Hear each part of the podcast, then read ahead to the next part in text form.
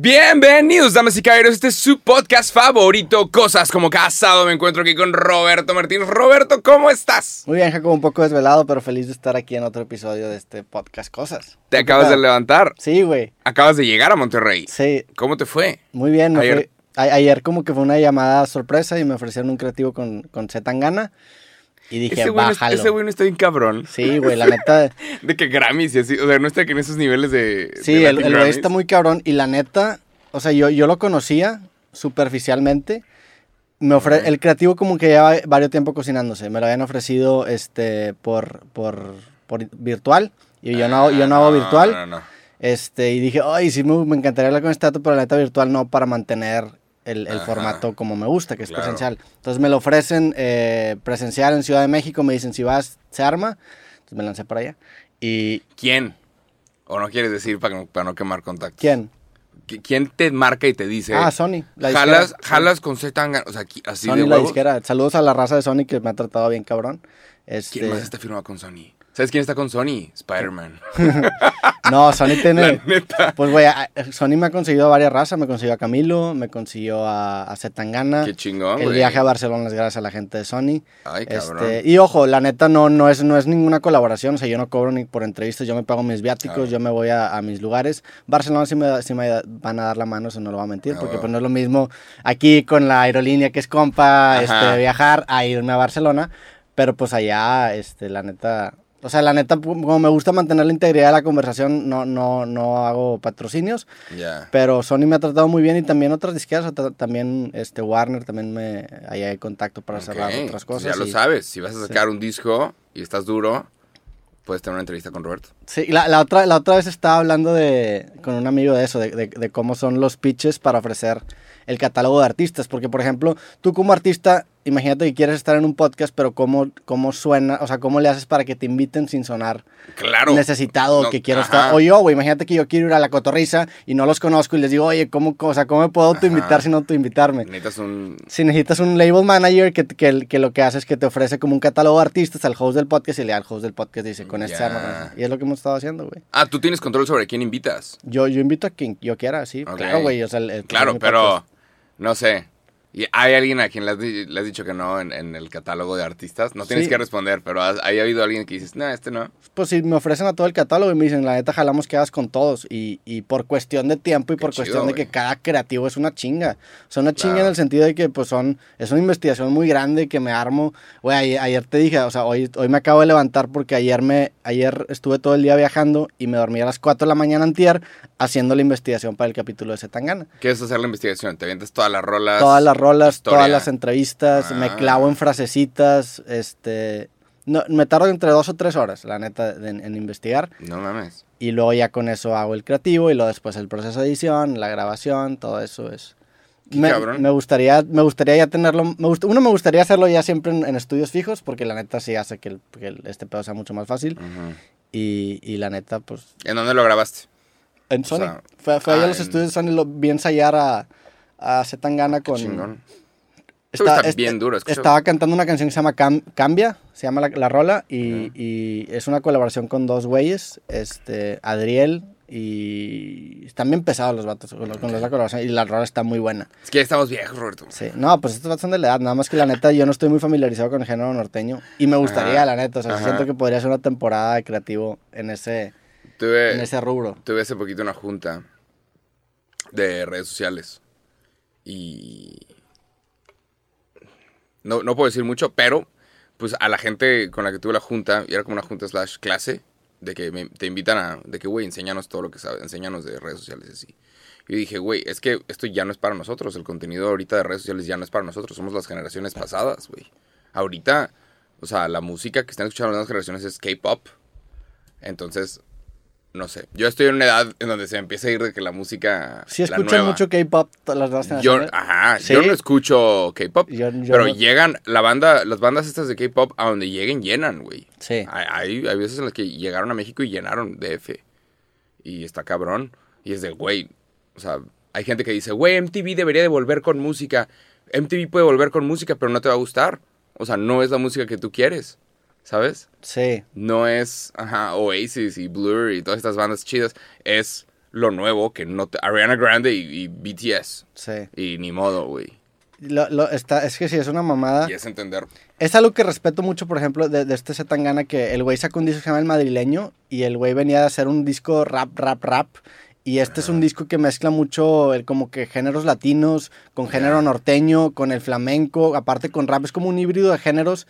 Y el vato como que ha hecho muchas transformaciones sónicas a lo largo de su carrera y, y eso lo respeto mucho porque hay, hay muchos artistas que se quedan como clavados en el mismo género. O sea, de repente te, te topas gente que pegaba en los 2000 Ajá. y ahorita en el 2020 quiere sacar un disco exactamente con esa misma ¿No estética. está, ¿No está un poquito irónico que se llame El Madrileño y sean puros sonidos de las colonias?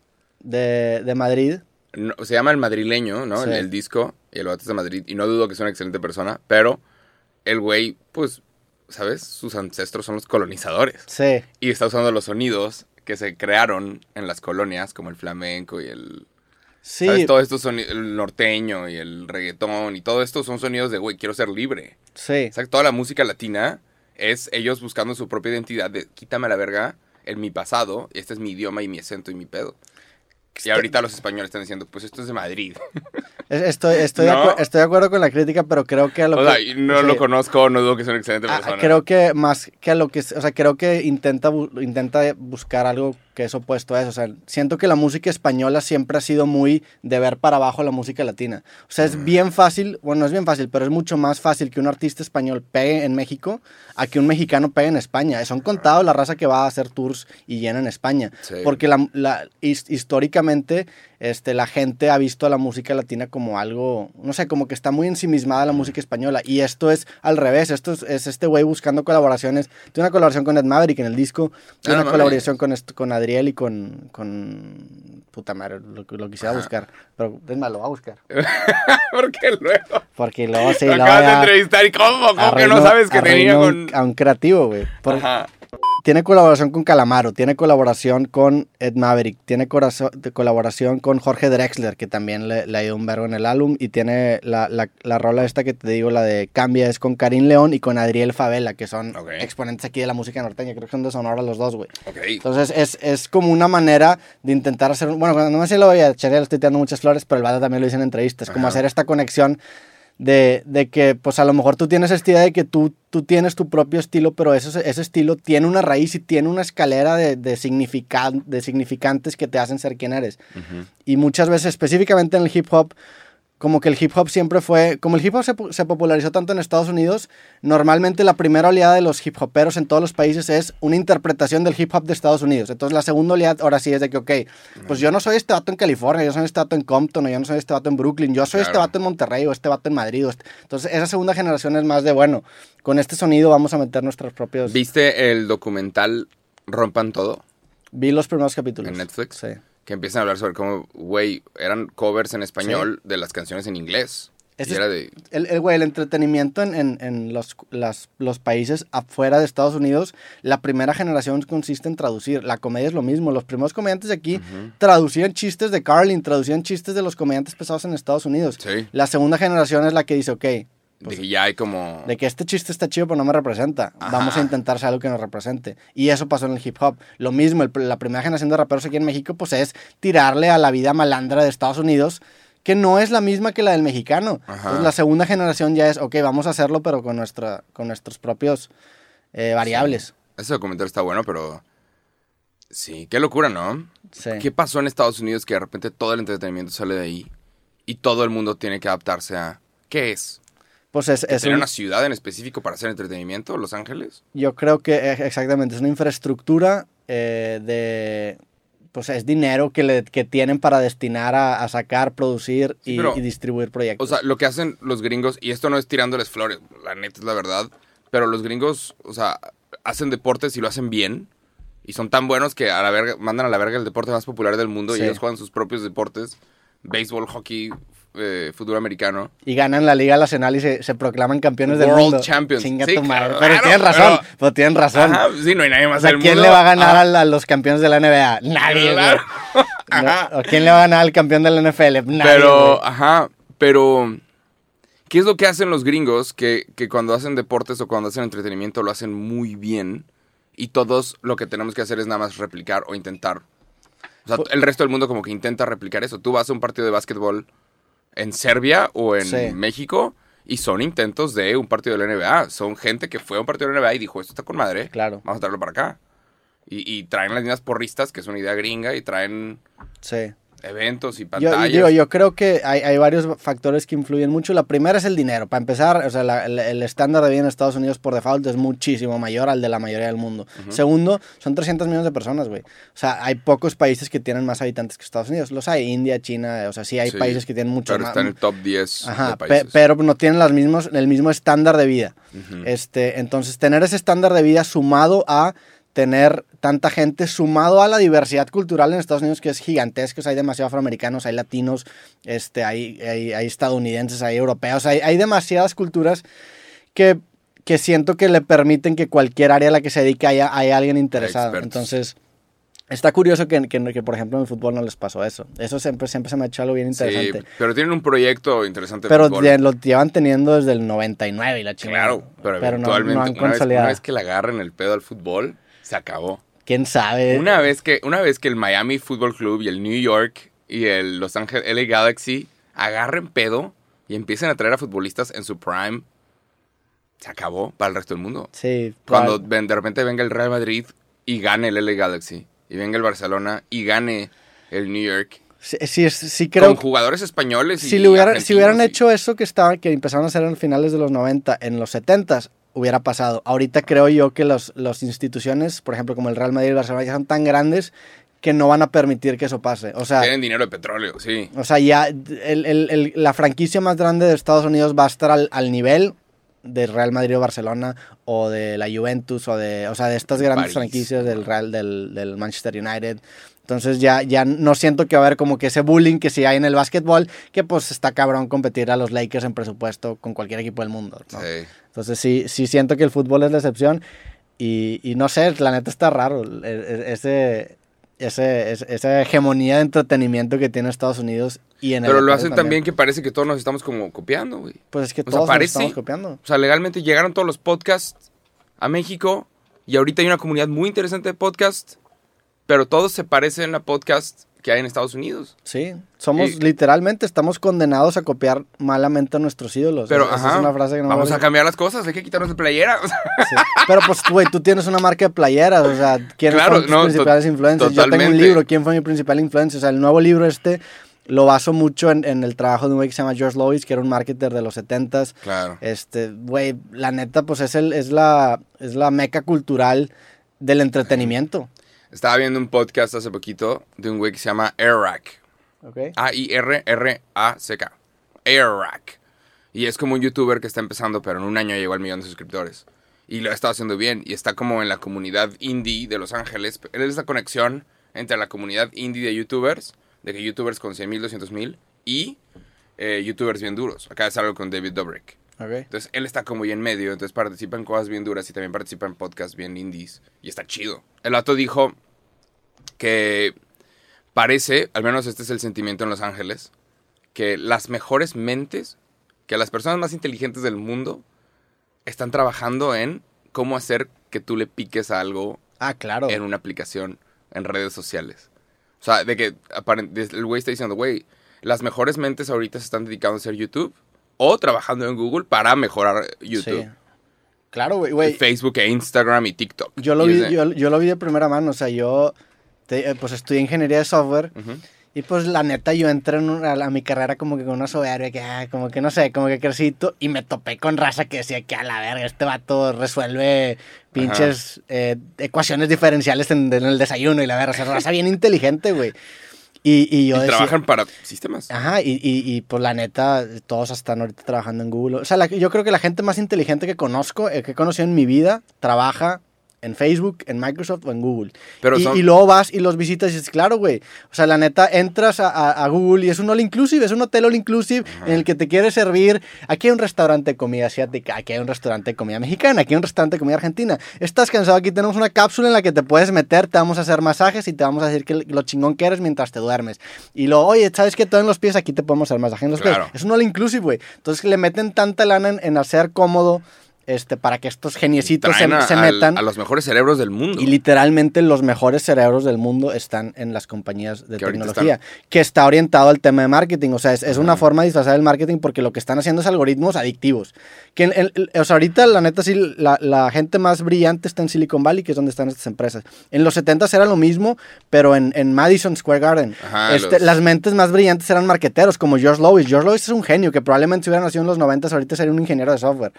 Ahorita definitivamente las mentes más brillantes están haciendo que tu pinche celular sea adictivo, Ajá. cabrón. Que, que, que, que te suene ahorita y que quieras meterte a verlo. Sí. Entonces, o sea, ¿cuánta gente no está escuchando este podcast y viendo redes sociales?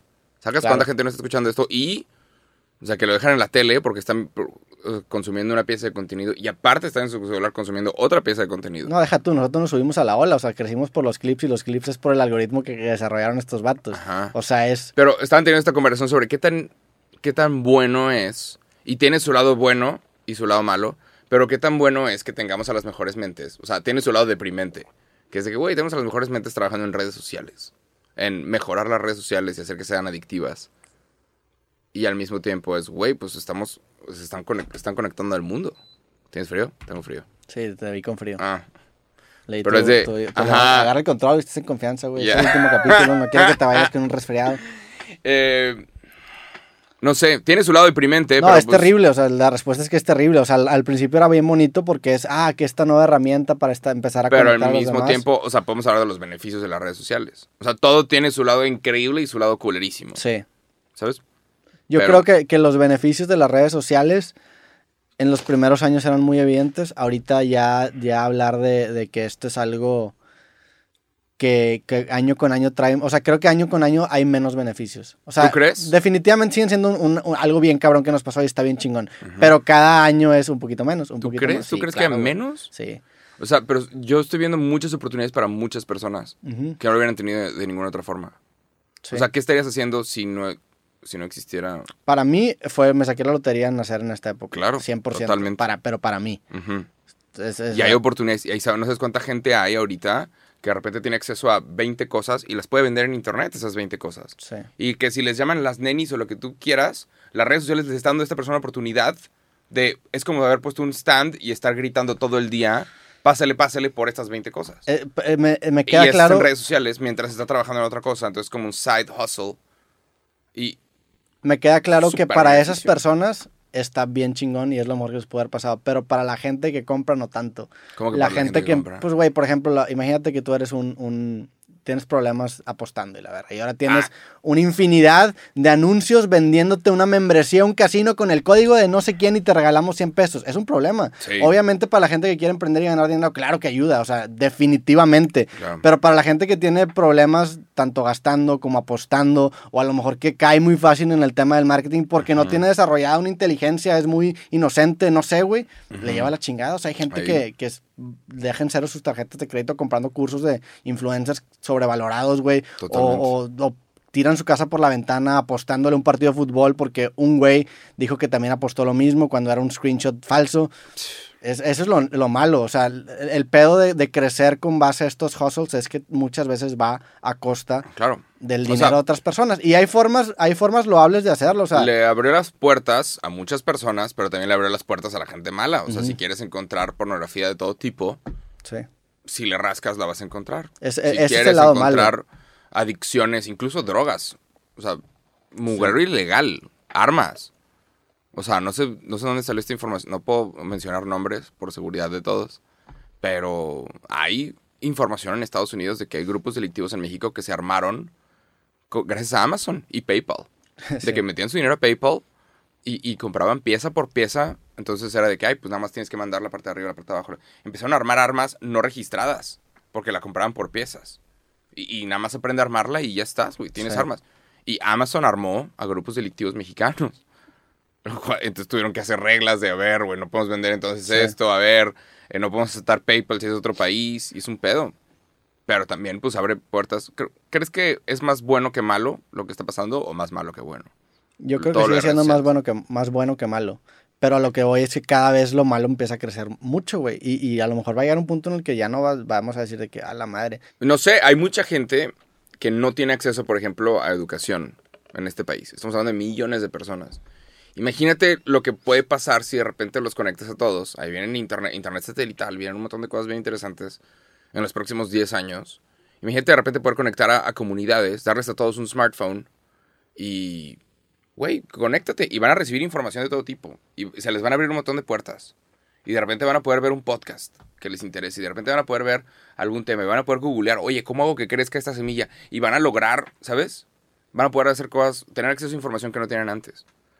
Y, y esto puede cambiar. Es, Digo, pues, es que eso, eso era la idea del Internet. O sea, cuando, cuando, cuando las universidades empiezan a adoptar el protocolo de Internet para compartir conocimiento, esa era la idea. El problema es que, y, y es el problema que pasa en general cuando las empresas crecen. Ahorita los, los mayores jugadores de Internet son empresas que tienen consejos de muchas personas, en donde el consejo siempre busca la redituabilidad o el, el generar ingresos por medio de la empresa. Entonces, ese consejo no te va a permitir tomar acciones filántropas, sino que va a siempre premiar lo que más dinero le genera. Entonces, e- es a lo que voy. Crecen, crecen demasiado estas empresas que esa, esa, esa parte emocionante del Internet desaparece porque se disuelve dentro de estos consejos en donde solamente buscan ganar más dinero. Claro, pero por ejemplo, gracias a las redes sociales y gracias al internet, ahorita estamos viendo una redistribución de riqueza como nunca antes. No es perfecta, no es completa, todavía hay mucho trabajo por hacer, pero hay una redistribución de, de Pero eh, yo creo que es una ilusión de redistribución. ¿Tú crees? que, Güey, ahorita el, el- hombre más rico es el hombre más rico por un chingo. O sea, ahorita Sí. la, la desigualdad es todavía... 200, 211 mil Güey, millones Elon de dólares. Musk, Elon Musk, digo, también en la presencia en redes sociales influyó mucho a su riqueza, o sea, tiene la capacidad de... de- de- Güey, es, un, es que es un mugrero, güey, o sea, es, es- es algo que, que empezó siendo bien bonito, pero se ha corrompido bien. O sea, por ejemplo, el tema de las criptomonedas, güey, el tema de las Ajá. criptomonedas... Si ustedes tienen un influencer que siguen y de repente empieza a promocionar una criptomoneda, lo más Ajá. seguro es que el esquema que va a hacer es que va a acabar de comprar criptomonedas, la va a empezar a anunciar para que sus seguidores empiecen a comprar y una vez que compre lo va a vender para poder generar un- un- una, Sí, eh, Eso, eso hace Elon Musk a grandes rasgos, sí. en, en- en- pero a Es gran al- es escala, algo ¿no? que, que se tiene que hacer delito. Entonces, Eso. es, es una distribución de riqueza a la gente que está en, en clase media y que somos como, que son como tú, como yo, en el sentido de que son hustlers, que les gusta el tema. Ok, nosotros probablemente nos iría, no, más, nos, nos va mucho mejor que si, nos, que si no existían las redes sociales. Sin embargo, a la gente que no tiene algo que ver con redes sociales, yo creo que la desigualdad es mucho más cabrona. O sea, Amazon es una empresa que vale lo que vale y, y- y ya no tiene tantos empleados porque está todo automatizado. O sea, es, yo No, creo... eventualmente se van a quedar sin empleados y van a ser puras máquinas. Yo creo que las redes sociales al revés, o sea, exponencian esta des- desigualdad. Y si tú tienes el tactito para saber aprovechar y subirte a la ola, te va a funcionar muy bien, Ajá. como a las nenis, como tú y como a mí, como a la gente que tiene sus emprendimientos y vende dulces. Toda esa raza le beneficia muy cabrón, Sí. pero siento que es, es, es nada más este, Es que creo que, no sé, creo que el internet hay oportunidades para todos. Lo que sea que tú hagas, lo que sea que te guste, hay oportunidades Sí, en internet. Estoy de acuerdo, güey. O sea, hay gente que, que le gustan las plantas, güey, puedes vender plantas en internet. Puedes hablar de plantas, puedes dar consejos, vender libros sobre plantas. Sí. O sea, de la cosa más ridícula, la cosa más rara que se te ocurra, uñas, dientes, pelo, lo que sea. Viajes, experiencias, hay, ahorita se puede. Es que sabes, sabes que es, está, o sea, claro, y estoy 100% de acuerdo, pero el, el, el sistema del Internet, siento yo que por estructura es un Ponzi scheme, o sea, un, un, un- esquema de Ponzi. ¿Por qué? Porque tú para vender algo necesitas un cliente. Entonces, si a ese cliente lo convence que tiene que vender algo, necesita otro cliente. Claro, pero el cliente no, no necesariamente se tiene que chingar, o sea, tiene que ser sí, no, claro que no se tiene que chingar, una persona que definitivamente. se beneficie. Pero a lo que voy es que no, es como por ejemplo el hecho, es como el, el- el dinero en los bancos. Si todo el mundo fuera a reclamar su dinero en los bancos, colapsa el sistema. Lo mismo en Internet. Si todo el mundo realmente hiciera contenido de lo que quisiera expresarse, colapsa el Internet porque no va a haber nadie esté consumiendo o comprando, van a ser puros creadores. Entonces, por definición, siento yo que es un Ponzi scheme. Claro, y ahora, tenemos esta ilusión de que ayuda a todos, pues porque la gente que acaba compartiendo sus casos de éxito es gente que está en internet, la gente que, que no, o sea, la gente que no está en internet y que le lleva la chingada, no se ve representado en redes sociales, güey. Digo, estamos hablando desde un punto de vista demasiado fatalista. Obviamente las redes sociales han tenido un chingo de cosas bien positivas. Cambios sociales han derivado y se han acelerado y catalizado gracias a las redes sociales. Lo que antes tomaba 30 años en, en- en poder pasar, ahorita en, en una semana se, se generan movimientos mundiales. Estamos intentando yo- enfocarnos en lo negativo, pero también hay mucho positivo. Tú y yo nunca hubiéramos pasado un casting en ninguna televisora o en ninguna empresa de medios para hacer esto que estamos haciendo aquí. Probablemente no. Seguramente O sea, no. sí. Llegamos y somos incómodos de que a ver qué está usando, por qué trae esos tenis. Sí. Nunca hubiéramos pasado. Porque, tú y porque yo parece que no jam- se bañó, güey. Jamás hubiéramos pasado un casting para hacer este contenido que estamos haciendo en este momento. Sí, seguramente. Sabes de que, güey, llegó crudo hoy. Está desvelado. Sí. Y ahorita, ve, güey, acabas de hacer un pinche podcast con Zetangana y estás trabajando con Sony. What Sí. the fuck?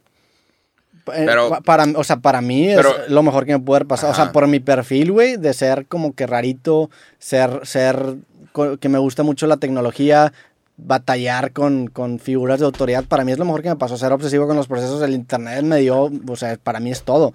Si te hablara de mi experiencia, te dirían, hombre, güey, verguísima. O sea, que, que Facebook, fe- o sea, que Facebook Ads me permite mandar ads a un segmento de personas en una locación geográfica con ciertas... Verguísima. Yo que vendo un libro, para mí es oro. O sea, para mí está verguísima. Ujú. Pero yo no soy, o sea, yo no soy todo lo demás. Para mí está cabrón y, y sería bien fácil eh, empujar esta agenda de que es lo mejor que pasó en la vida, porque para mí sí lo fue. Pero también entiendo que para las demás personas no, no, no necesariamente es así, es, es una oportunidad. Es, no sé, Sí siento que, que.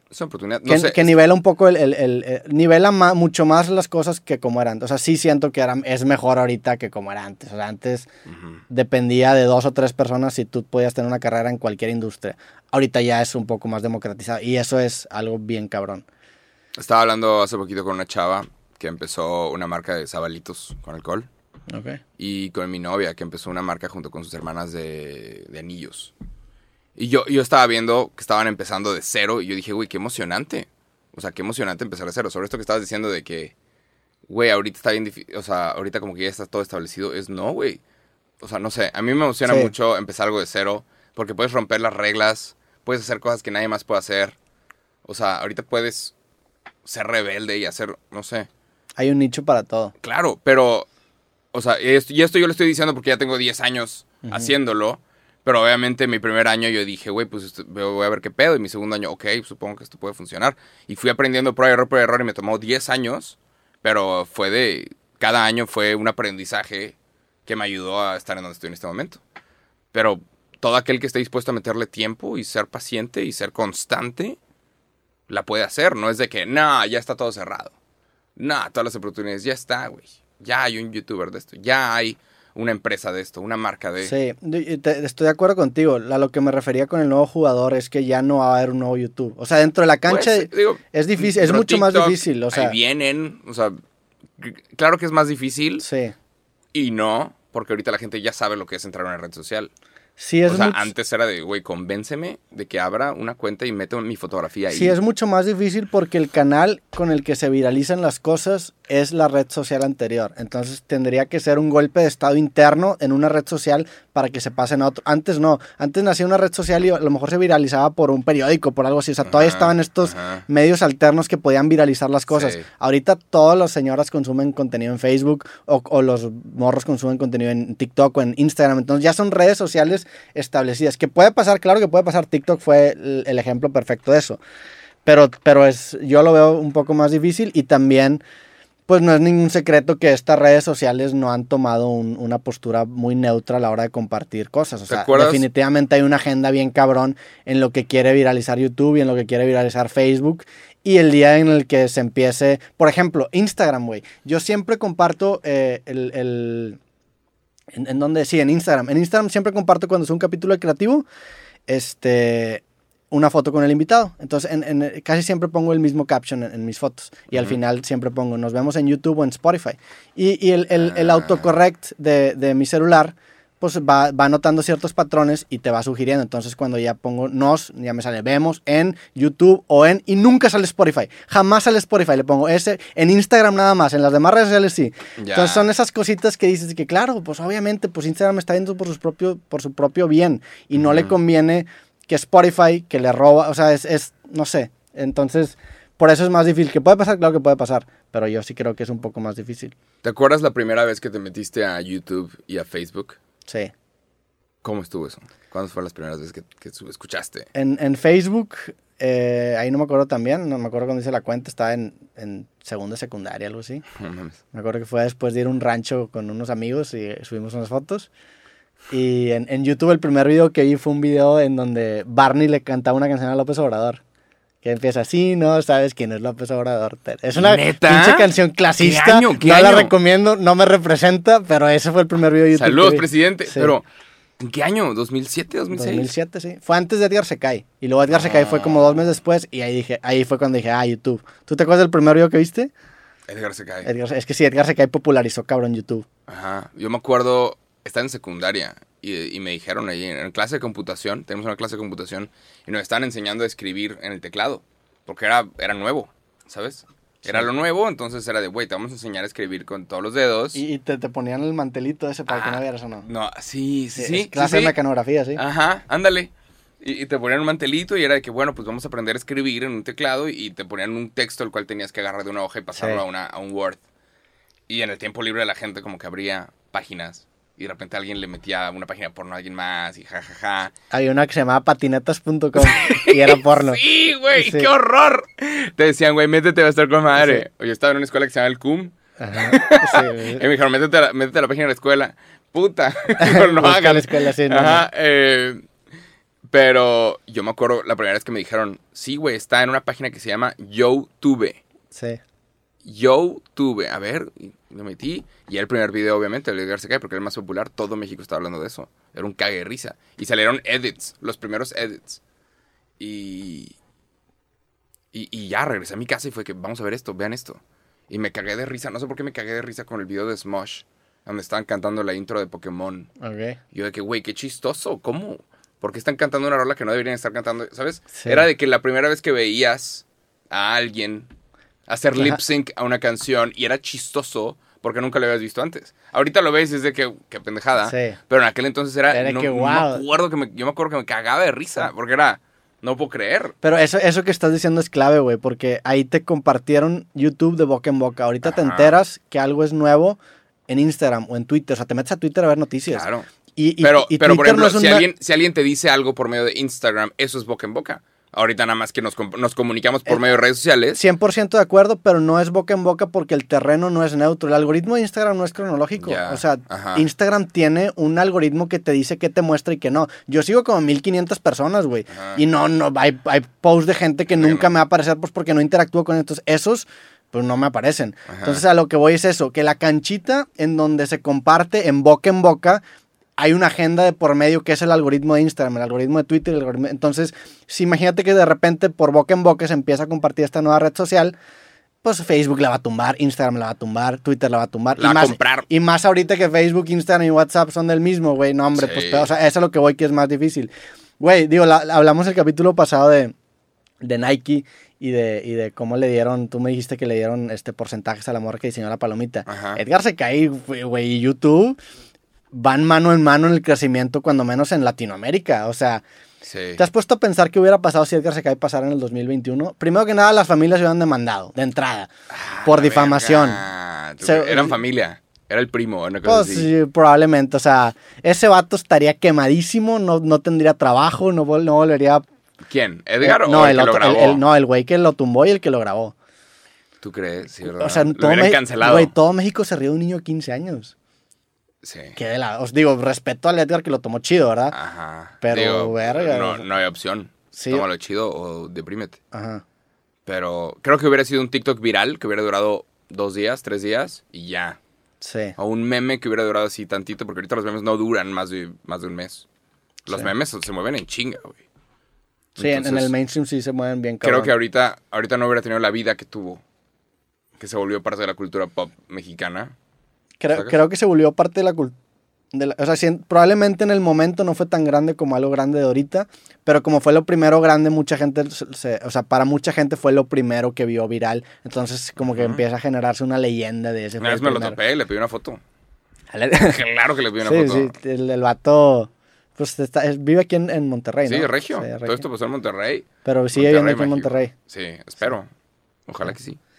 Pero sí, si hubiera, estaría bien interesante que hubiera pasado si Edgar hubiera pasado en el 2021. ¿Cómo, cómo cambiarían las cosas?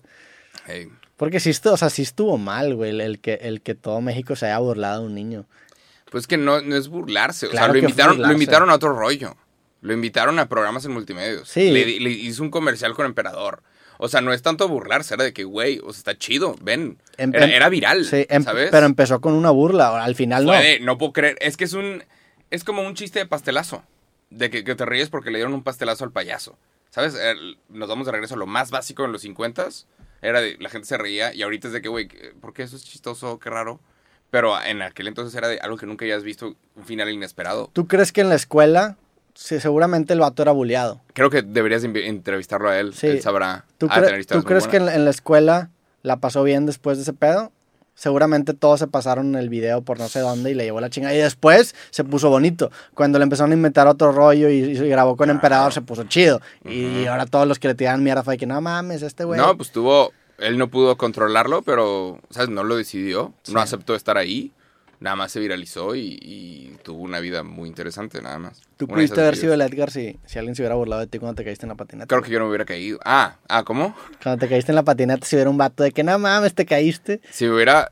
Si el video hubiera estado mejor, posiblemente. Sí. Posiblemente. Pero. Si hubiera estado chido. a Es mí que ese el, video- tuyo, el tuyo no está chistoso, el gente- tuyo da miedo. Es que hay gente a la que le da que, risa. "A la verga". Hay gente a la que le da risa el video. No, el tuyo no da risa, No. el tuyo hay, de Hay gente, hay gente que me este manda que, jajaja, te caíste. Y yo de, sí, güey, casi me muero ese día. Sí. O sea, casi pierdo la vida, güey. O sea, para mí, yo lo veo y para mí no es chistoso. Y lo he analizado mil Sí. veces de que qué fue lo que hice mal, qué pasó. Me sé cada movimiento de ese video. Pero para mí no es chistoso. Y hay gente que me lo manda de que, jajaja, no te vayas a volver a caer, ¿eh? Y es de que, casi me muero ese día. ¿Qué Sí. pendejo estás? No contesto.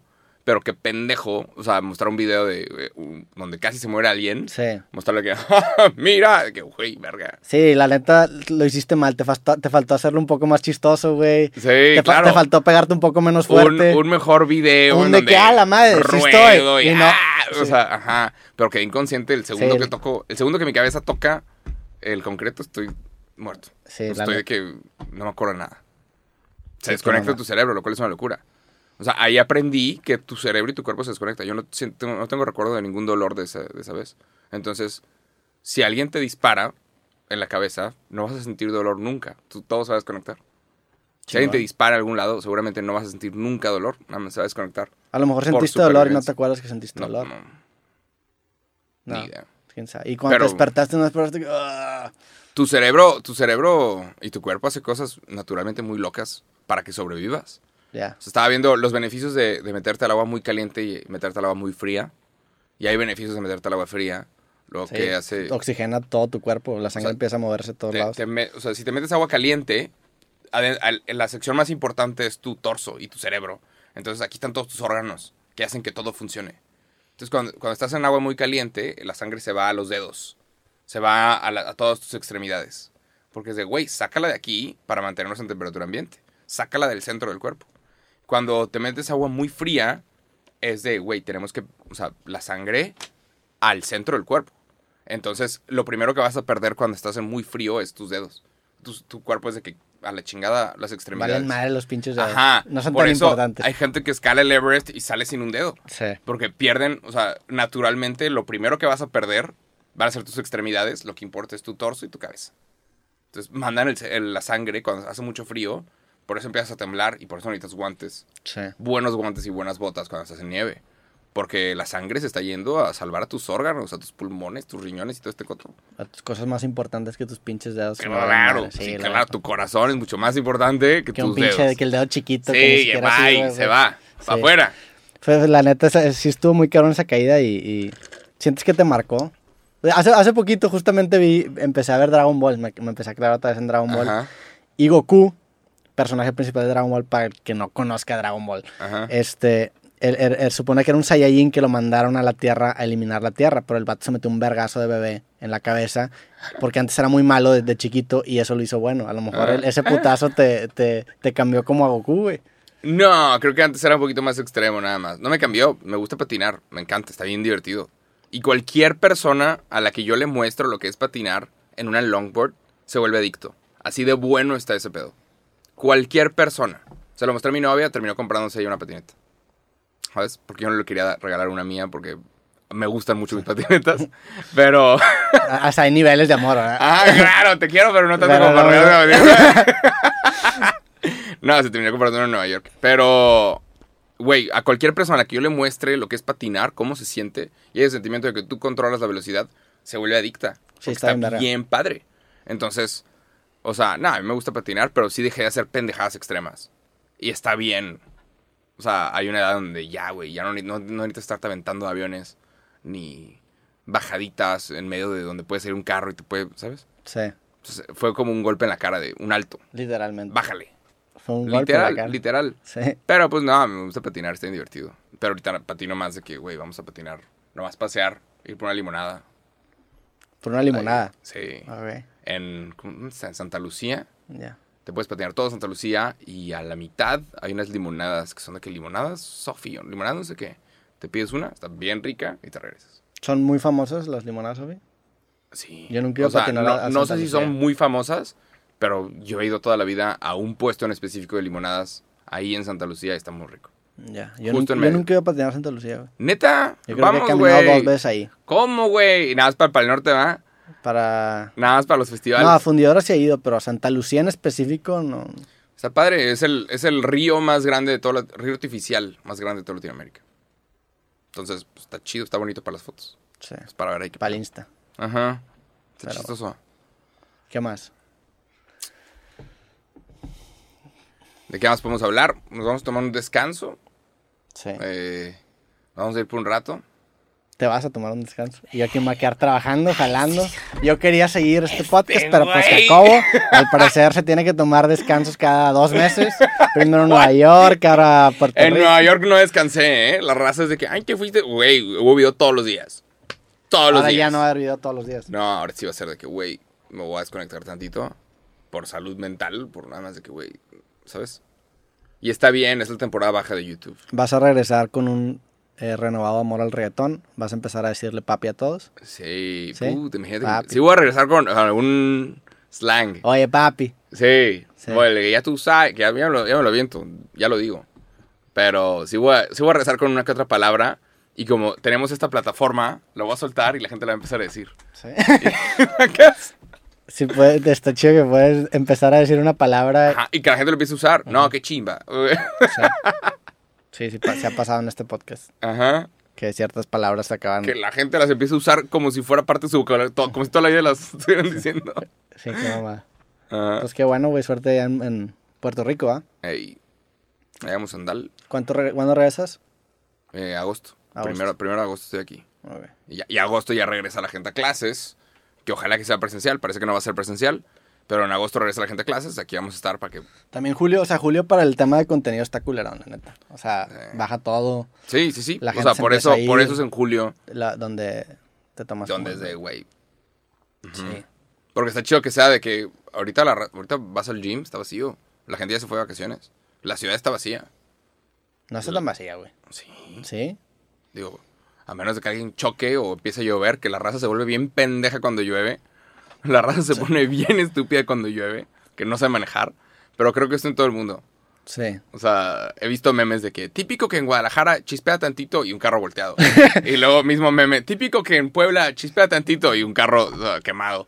Y, y sí, parece que en todos lados llueve tantito y te distraes. Te Pues que también hay carros que no les dan mantenimiento y con tantito que llueva, se- hay, hay el freno ese que se activa Ajá. para... para cua- ent- hay un freno que, que, uh, que se activa. Cosa Sí, ese pedo que se activa para que cuando supuestamente vas a chocar y no vas a alcanzar a, a frenarte completamente, se activa este freno que te frena menos, pero te da más posibilidad de maniobrar. Entonces, ese freno es lo que hace que todos se volteen, porque frenas, sí, avanzando y dices, a la verga. Entonces le das así y te volteas, güey.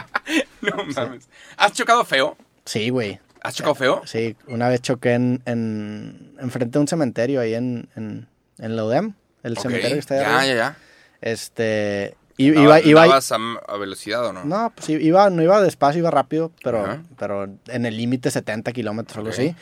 Y había un semáforo, estaba en verde, entonces me lo paso, en verde, y un güey sale en contra, me pega atrás y me volteo. Ah, no, no me el- volqué. El carro ajá, se, se dio la vuelta. derrapa chingada, Pero me voy al otro güey. carril y, el- y había un carro que venía al otro carril y se, se alcanzó a, a salir. Si me hubiera pegado ese carro, ahí sí hubiera sido un, un buen madrazo.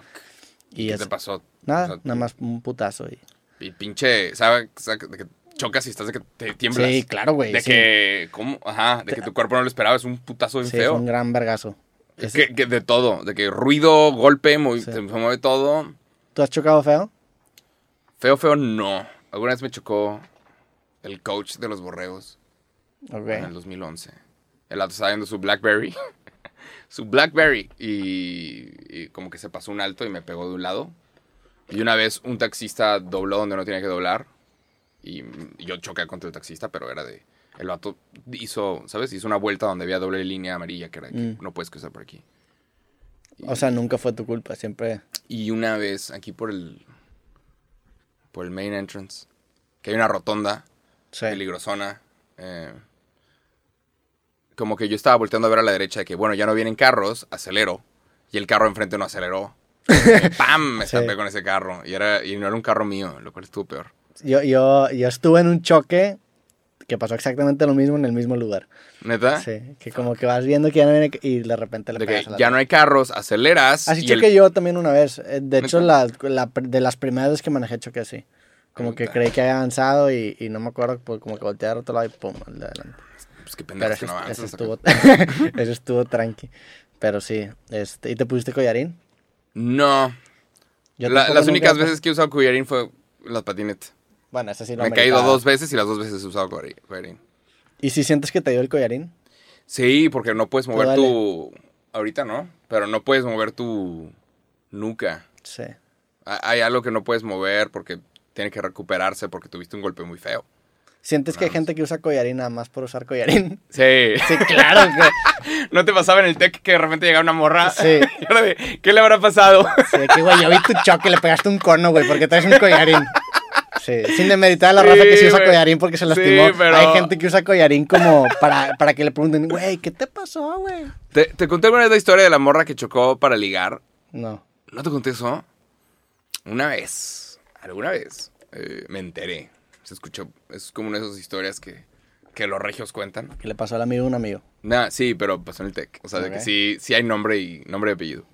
Ok. Pero una morra como que vio un güey ahí en el tech. ¿Sabes cómo hay gente que, que la mandan a buscar esposo? Sí. o, o viceversa. Sí. Hay gente que lo mandan a buscar. Ajá. eh, Ignoren lo que acabo de Sí. decir, qué pendejada. Pero sí hay morras que están buscando al padre de sus hijos en el tech. Entonces, la neta, vamos a decirlo. Y nadie puede venir a decirme Sí. que no es cierto. O sea, Sí. tienes que haber estado en el tech, tienes que haberte graduado. A- alguien graduado del tech. eh, Pero también, también al revés, también al revés. O sea, Claro, pero hay raza de fuera que. ¿Cómo se te ocurre decir? No, no, no. Asegúrate Sí. de haber estado en el tech para de- que vengas a decirme que no es cierto, güey. Sí. Porque en el tech todos saben de que sí, güey. Straight up. O sea, no, sí y hay gente que hasta que lo admite. La neta, se Ajá. le pregunta de que neta, neta, pues sí, güey. la- Y, y, Ajá. pues, chido, no tiene nada de mal. También vatos que Y hacen no- lo mismo con Y no tiene nada morras, malo. sí. Es, no odies el juego. No odies, no odies al jugador. Odia el juego. Sí, son, son formas de ver la vida que no comparto, pero respeto. Ajá. Eh, admirar el supongo. hustle. Supongo. Bueno, aparentemente una chava vio a un güey y dijo, quiero seguir con este pendejo. Me gusta este pendejo. Entonces, la morra se puso a investigarlo. Se puso a investigar, cabrón, a ver qué clases tiene, cuál es su horario, a qué hora sale, qué carro trae. Oh, no, sí, no mames. En Entonces, sí. comunicación eran bien chismosos, ¿verdad? Sí, puta. Entonces, ahora se puso a investigar, cabrón, este güey. Entonces la morra va con su mamá y le dice, mamá, mañana voy a chocar con este güey, porque va a salir con él. Va, mijita, órale. Dale. Entonces la morra va un día, un martes, toda arreglada. Arreglada bien, ¿sabes? De que bien. Y a tal hora, sabe que este güey sale de su clase para ir al gimnasio, no sé qué chingados. La morra va por detrás, en esta calle, Junco de la Vega. ¡Pam! Le pega. Le pega fuerte. El güey se baja. La morra, ¡ay! ay, perdón, ¿cómo estás? y y eh, le sacó el teléfono, se pusieron a hablar, empezaron a salir. Y varias personas le dijeron a este güey, vato. Entonces, esto es una historia real, güey. No estoy mencionando nombres, pero esto es una historia real. ¿Ok? Te, te digo, Le- te, te- te voy a creer, güey. Le- o sea, no tengo como decirte que había no raza, no había raza que le, que le dijeron al güey, vato, esta morra está loca y te chocó a propósito para conocerte. No, ¿cómo crees? Es el amor de mi vida, ¿cómo crees? Pero vato, o sea, te chocó a propósito y ahora estás tú aquí. Y todos le dijeron de que, güey, no sabemos de esto. O sea, esta morra está loca. Y el güey, no, güey, es el amor de mi vida. ¿Cómo Y dices? Y, O sea, tú, tú dices mucho eso de shoot your shot, ¿no? Todo eso. Claro, pues, lo pero- mismo, ¿no? Pues dale, ándale, ahí está el vato, dale. con alguien para ligar. Pues, ¿cuál es la Imagínate cuál es la alternativa? ¿Te gusta la morra? Y la atropellas, de que a la verga, al hospital, güey. Imagínate que estás manejando, te gusta la persona al lado, le cierras duro. Ay, ¿cómo estás? ¿Funciona o no? Pues, imagínate que alguien te choca, te bajas y te gusta la persona que te chocó. Pues hablas con esa persona o te enojas de que te la mamaste. Me acabas de estrellar aquí, me acabas de dejar un mes sin carro. Sí, ¿Te enojas? ¿No te enojas? sí me enojaría un poco. la Ah, neta. Y luego, si la persona te gusta y te pide el celular, Sí. ah, bueno, todos le dijeron el guato, güey, pues si, si fue a propósito, pues ni modo. Se acaban de casar. No mames, felicidades, al Chile, lo mejor, lo mejor de lo mejor para sus vidas. O sea, que- Esa es una historia real. ¿Y, ¿Y los ya. conoces? Eh, tengo los nombres, pero no, no son conocidos. Ah. ¿Y, y cómo sabes que, o sea, cómo sabes que es una historia real, güey? Straight up. Ajá. ¿Sí? Mis, mis fuentes son mis fuentes y son buenas. Ok, son buenas fuentes. Estas, estas fuentes son de. Es, es aquí. O sea, es de Pues bueno, la, comunicación del texto. la neta, si las personas nos están viendo, eh, No creo, pero. le- les deseamos lo mejor en su matrimonio. Ajá. Este, Pero eso pasó. Puras Una morra- vibras, yo no sé quiénes son, yo no sabía una, esa historia. Una morra le chocó un güey en el tech para salir con ese güey y lo logró. Entonces los tontos somos todos los demás, ¿sabes? Pues es sí. de, ella logró lo que quería hacer. ¿Tú? ¿Sabes? No sé. Eso pasó. ¿Tú has hecho así, algo así de, de- de ridículo para a- agarrar la atención de alguien? Ya sea, no tiene que ser románticamente, sino de a lo mejor de que, güey, quiero que este vato... O sea, alguien que, alguien que quiero colaborar con este güey, a ver qué pedo. Algo ridículo para llamar la atención de alguien.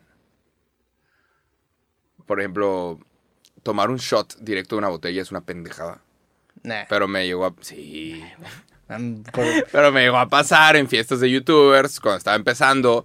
Yo obviamente quieres quedar bien y ves que le dan a alguien un shot de 5 segundos y ves que a alguien más le dan un shot de 5 segundos. Entonces tú dices, va, güey, pues jalo. Pero es peligroso y es pendejo y ni siquiera es divertido. Entonces, ahorita sí es muy peligroso. admites, admites de que va, güey, sí, dame un pinche shot también. en la boca como si fuera puto pajarito.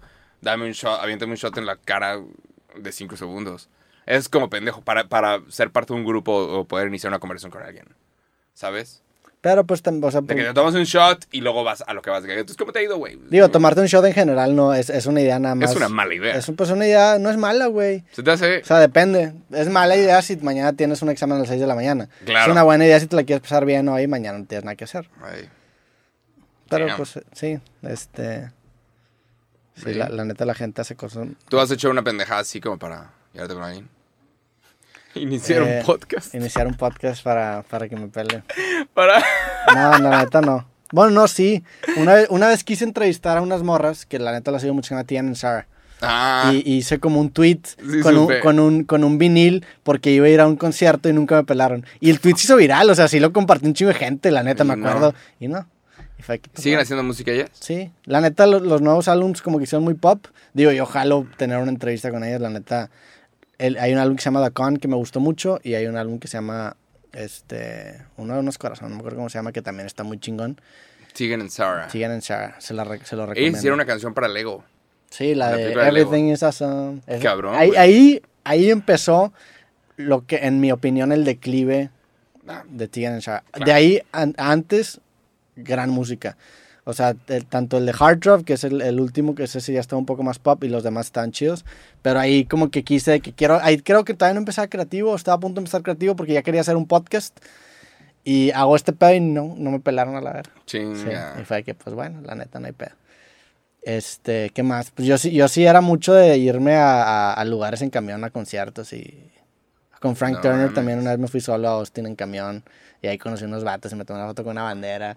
Sí, sí he hecho, sí he hecho más, pero... Pero sí, na- nada así muy loco, no, güey. La neta, o sea, chocarle a alguien, atropellar a alguien. No, no, no. Para llamar su No, atención. no ha cruzado por mi mente y, y creo que estoy bien así. Sí, ¿no? Sí.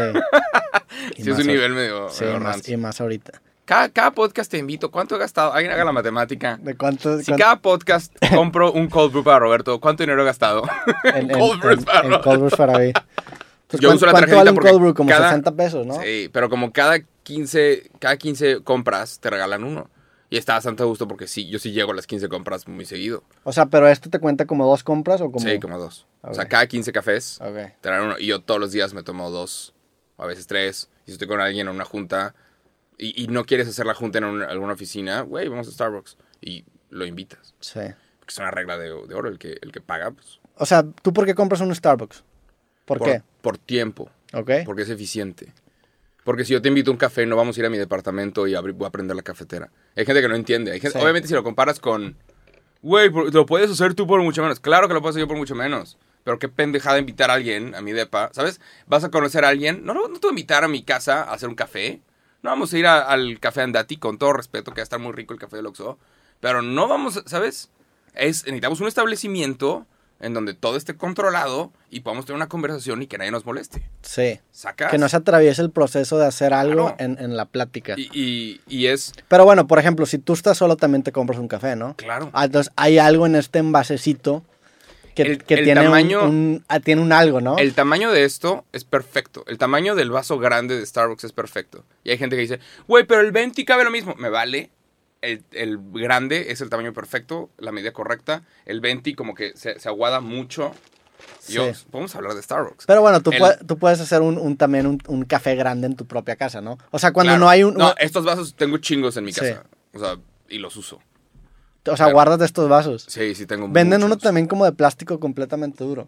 Sí. Y no te gusta, no es lo mismo. No, y te voy a decir por qué. Porque cuando pasas por el drive-thru, que yo paso por el drive-thru, eh, pides el café y el, el barista ya está agarrando un vaso y ya está escribiendo tu pedido. Entonces, si tú llegas y dices, tengo un vaso, ok, o sea, tienen que tirar ese vaso de plástico que ya escribieron, vaso a la basura, de nada. Llegas y agarran tu vaso, eh, tu vaso que tú trajiste y tienen que hacer la bebida. Entonces se va a tardar mucho más, y especialmente para todos los carros de atrás, y es, es una pérdida de tiempo. Digo, eso está Pero mal. eh, yo estoy 100% consciente de Es- que esto lo tenemos está- que eliminar. Eso está mal Ay. para el Starbucks, es el que... O sea, si, si te está desincentivando a ti Eh. como cliente de tener un vaso reusable, pues eso está mal en el proceso. O sea, es el, el por- si pasas por drive-thru, hay mucha gente que llega al café con su vaso y pues obviamente es correcto, Sí. pero pues sí. Sí, más. pero a, a lo que voy es como que esta mentalidad de, de- Porque la neta no tiene sentido pagar 60 pesos por un café.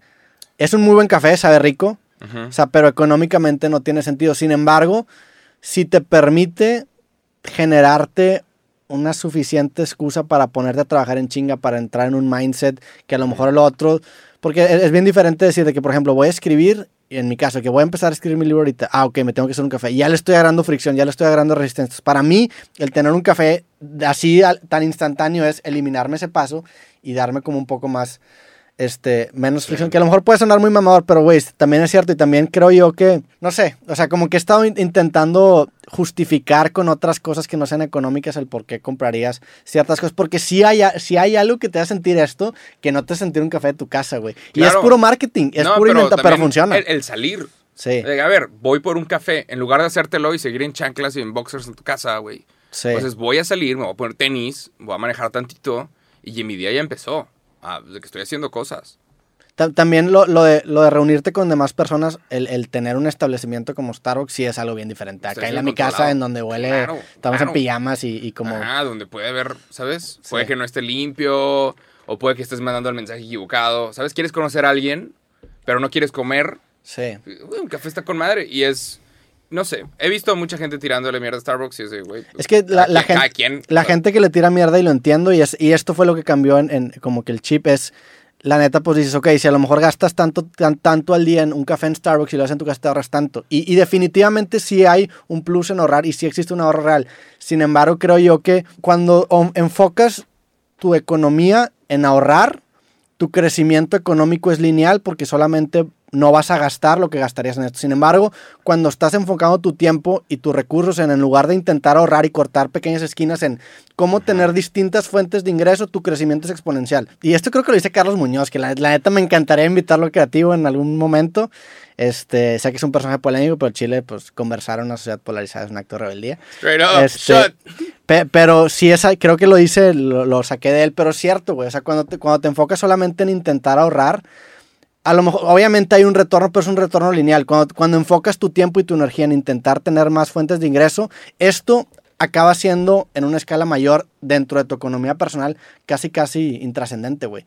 Porque te vas dando cuenta de que, pues, ok, sí, definitivamente me ahorraría más dinero si, si lo hago en mi casa, pero es un ahorro que es lo mismo todos los días. Me- pero si me di- diversifico en fuentes de ingreso y enfoco mi inteligencia a intentar encontrar distintas fuentes, el crecimiento es exponencial, porque a lo mejor plantas una semilla aquí y luego plantas otra acá y luego plantas otra acá. Ese es el contraargumento de la austeridad. Que muchas veces es de, güey, pues no necesitamos seguridad aquí y no necesitamos esta protección. Y se quemó el mar a la verga por Pemex. Sí. Se quemó el mar. Es Es, que- de, güey, o sea, han estado pidiendo austeridad y es de, vamos a dejar de gastar. Y es de, no, güey, tienes que gastar en cosas que te están generando. Por ejemplo, la, ¿qué? Güey, la Fórmula 1 cuando, cuando el gobierno entraba con 400 millones de dólares, o cua- creo 400 millones de pesos o de dólares, no sé. Sí. Pero llega- llegaban con una cantidad y todos de, ¿cómo, ¿cómo es que el gobierno está gastando esto para un evento? Y es de, no estás viendo la foto en grande. El evento genera, era el evento que generaba la mayor derrama económica en todo el año, en todo el país. Entonces le metían 400 millones y regresabas mil millones. A gobierno, no, pero a toda tu sociedad. Todos los hoteles estaban llenos, todos los restaurantes estaban llenos y eran mil millones de dólares a, toda la Ciudad de México. Y toda la Ciudad de México pues, empezaba a crecer. Y aparte la publicidad, la cual es incontable, o sea que no la puedes, ¿sabes? Entonces hay un argumento de no, es que austeridad no vamos a gastar en esto porque no puede haber lo, lo que tú quieras, pero es de el contraargumento. El, el mensaje de austeridad es bueno, pero es de tenemos que invertir en cosas para que todo funcione. Hay que invertir en cosas que nos van a generar más. Es que es eso, o sea, el- la austeridad, tanto personal como a nivel nacional, es un proceso que involucra un esfuerzo. O sea, el hecho de estar pensando todo el tiempo en cuánto te vas a ahorrar en ciertas cosas, Sí. es un algoritmo que estás corriendo y que consume tu RAM mental. Entonces, si ese mismo eh, ancho de banda o ese mismo RAM mental se lo destinas a, en lugar de intentar hacer un, un- un algoritmo austero, a un, a un algoritmo de distribución de, de fuentes de ingreso, da un retorno exponencial. Y ahí está la clave. Obviamente hay veces en las que dices de que, güey, pues a lo mejor no me alcanza ni siquiera para... O sea, lo- hago este argumento de austeridad porque ni siquiera me alcanza para comprarme un Starbucks todos los días. Perfecto. Ese siempre es el primer paso. O sea, el primer paso siempre es, no te alcanza, ok, empieza a ahorrar, empieza a quitar tus gastos fantasmas. Sin Claro. embargo, siempre pensando a, a escalar, a diversificar fuentes de ingreso para que esta austeridad se vuelva, la neta, casi, casi intrascendente. Ujú.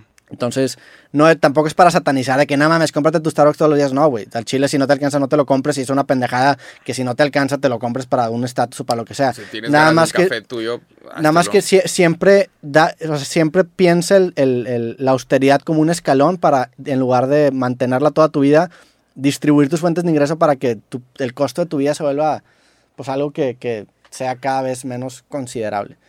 No sé si tenga sentido, ojalá que tenga sentido, ojalá que, que al chile, al chile los, los- saludos a toda la gente, no quiero ganarme, ni nos patrocina Starbucks, entonces Sí, no compren vale. Starbucks si no les gusta. Nos vale. Ojalá no es que nos patrocinara Starbucks, si, no- si Starbucks nos patrocina Starbucks. Estaría chido, ¿no? Estaría chido. Es grupo, grupo Astra, creo, no sé. Sí. ¿Cómo se llama? ¿Quién sabe? Hay un grupo de restaurantes. Que tiene Starbucks. Sí. ¿Ha sido el primer Starbucks de- del mundo? No, ¿dónde está? En Seattle. En Seattle. Ah, me gustaría ir. Ahí, ¿Ya fuiste? Sí, fui y es ¿Qué que ya tal? vi a mi hermana. Ah, huevo. Y, y, bueno, digo, fui antes de que fuera mi hermana, porque cuando estudiaba, pues mucha gente se iba a Microsoft de internship y yo Ah. nunca, yo nunca apliqué, pero yo, yo, yo fui una vez ahí a agarrar el pedo como tres semanas. Ah, Y huevo. ahí me di como el- la vuelta y el primer Starbucks está, en, en- está enfrente de un, de un market muy famoso también ahí en Seattle y siempre hay un chingo de fila, hay raza tomándose fotos, hay Ah, un güey tocando el saxofón. Hay un chingo de gente. Siento que te gustaría mucho. Siento que Sí, a huevo. es, es como... Has- siento que ajá. sería para ti como ir de que a la Meca. O sea, es como tu...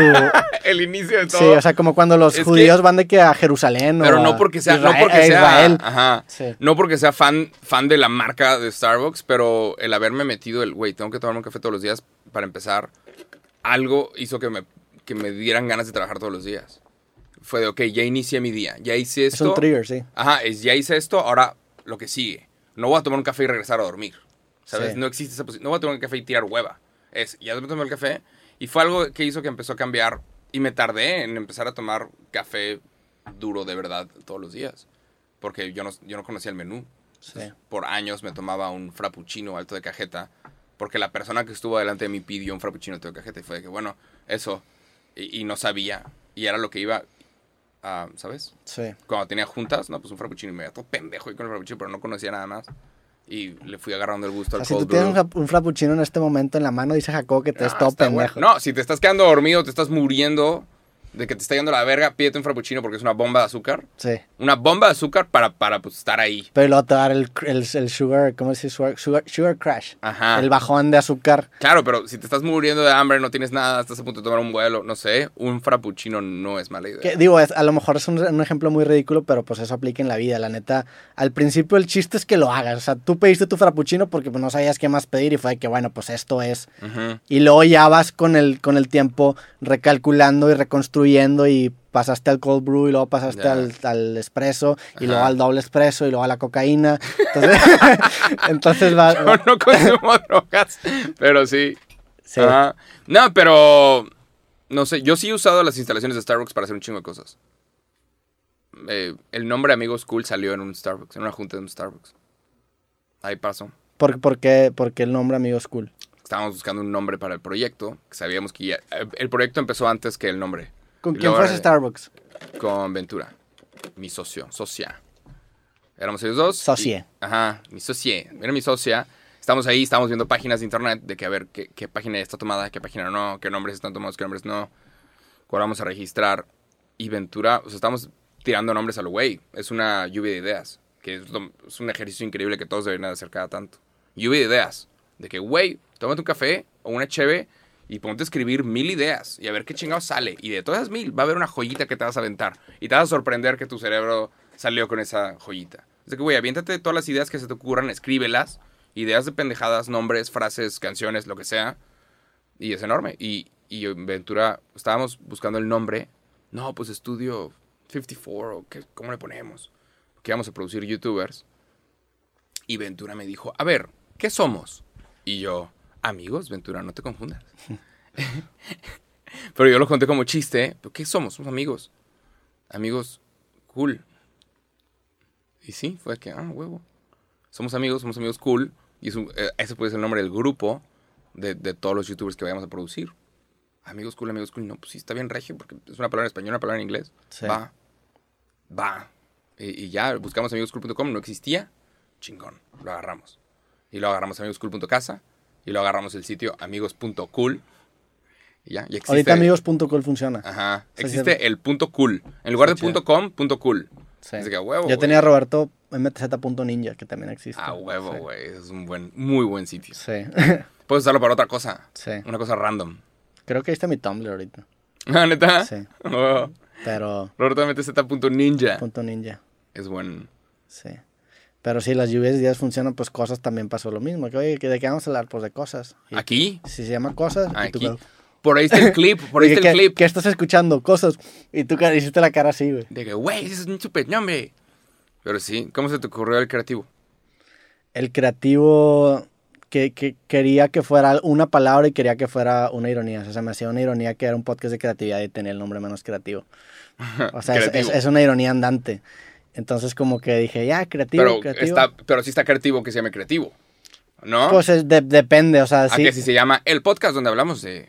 Sí, el- el- creo, creo yo que es un es, es una, una un nombre que si lo argumentas puede sonar creativo, pero si lo ves de primera mano, ¿qué tiene de creativo que se llame creativo? ¿Qué tiene de creativo el Ah. logo de creativo?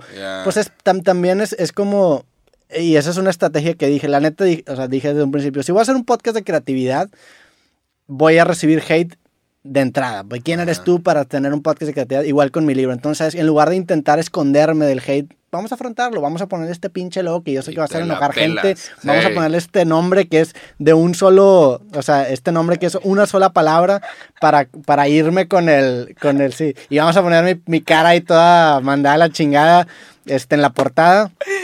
Sí. ¿Ya, ¿Ya tienes la portada de tu siguiente libro? Ya, ahorita lo enseño, güey. ¿Sí? Ah, huevo, güey. ¿Sales tú? O sea, eh, ahorita lo enseño. Está chido. Habrá que ver, tendrán ustedes que esperar. Yo tengo el privilegio de verlo primero. Sí, pero digo, pro- próximamente, en- de- de- de- regresando de este, de este descansito, va a haber noticias sobre ese pedo, pero Ah, y huevo. el libro ya está Tienes que prácticamente. hacer una fiesta. Sí, sí, estaría chido. Antes de, que, antes de que regrese la variante Delta. Y nos pegue a todos de verdad y volvamos a encerrarnos. Es una buena Bueno, excusa para no hacer una fiesta. Otro tema. Pero dije, ¿sabes qué? Pues vamos a, a- a- pues a, en lugar de escondernos del hate, darle, güey. Y dicho ya saqué ese libro, pues ya lo he platicado aquí. Ah. Profesores de, de la uni allá en México me empezaron a tirar mierda, me tallaban en fotos. Y como me, me tiraban mierda y subían mi libro en Facebook, me decía, en esta foto quizás salgas tú. Entonces yo me metía y salía mi libro y de que un, un- tirándome mierda, o sea, varias gente. Y fue de que, pues bueno, es- y eso ha hecho que el proyecto crezca mucho, güey. La neta es, Si eres un profesor y le tiras mierda a alguien, tienes demasiado tiempo libre y no eres un buen profesor. sí. La neta. Tirarle Ah. mierda a alguien en internet.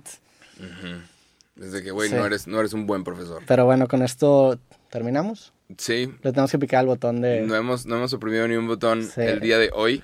¿Qué va a hacer este nuevo botón? No sé, güey. ¿Quién tiene el honor de picar al botón? Eh, ¿Tú le quieres picar? Va. ¿Cuál es el botón? ¿Cuál es el botón que me dijiste que hace cosas raras? El B, creo. ¿Quieres picarle al B? ¿Qué es lo que va a pasar? ¿Qué pedo, güey? ¿Dónde estamos? O sea, acabas de desaparecer. ¿Qué dices? No sé, güey. ¿Por qué es tan roja?